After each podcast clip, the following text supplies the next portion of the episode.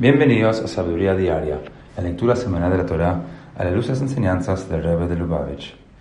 En la cuarta lectura de la parashá de Vayetze, aprendemos como tal como Sara, antes que ella, Rachel hizo que su sirvienta Bila, que también era su media hermana, se casara con su esposo, esperando que con este mérito ella también fuera bendecida con hijos. Luego de que Bila tuvo dos hijos, Lea, que había parado de tener hijos para ese entonces, hizo que su sirvienta Zilpa, que era otra media hermana de Lea y Rachel, se case con Jacob, con la misma esperanza. Zilpa también tuvo dos hijos, luego de lo cual volvió la fertilidad de Lea y tuvo dos hijos y una hija más.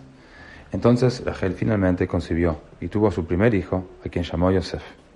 Como dice el versículo, et Yosef lemor, Yosef Hashem li ben Rachel lo llamó Yosef, que él agregue en hebreo, diciendo que Dios agregue otro hijo para mí.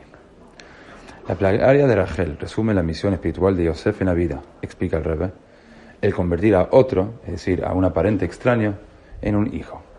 Esta misión se expresa en tres formas. Primero, en hacer que el mundo material que parece estar separado de Dios reconozca y celebre su fuente divina. Segundo, en el arrepentimiento personal, a través del cual nos transformamos de extraños otros en hijos que pertenecen.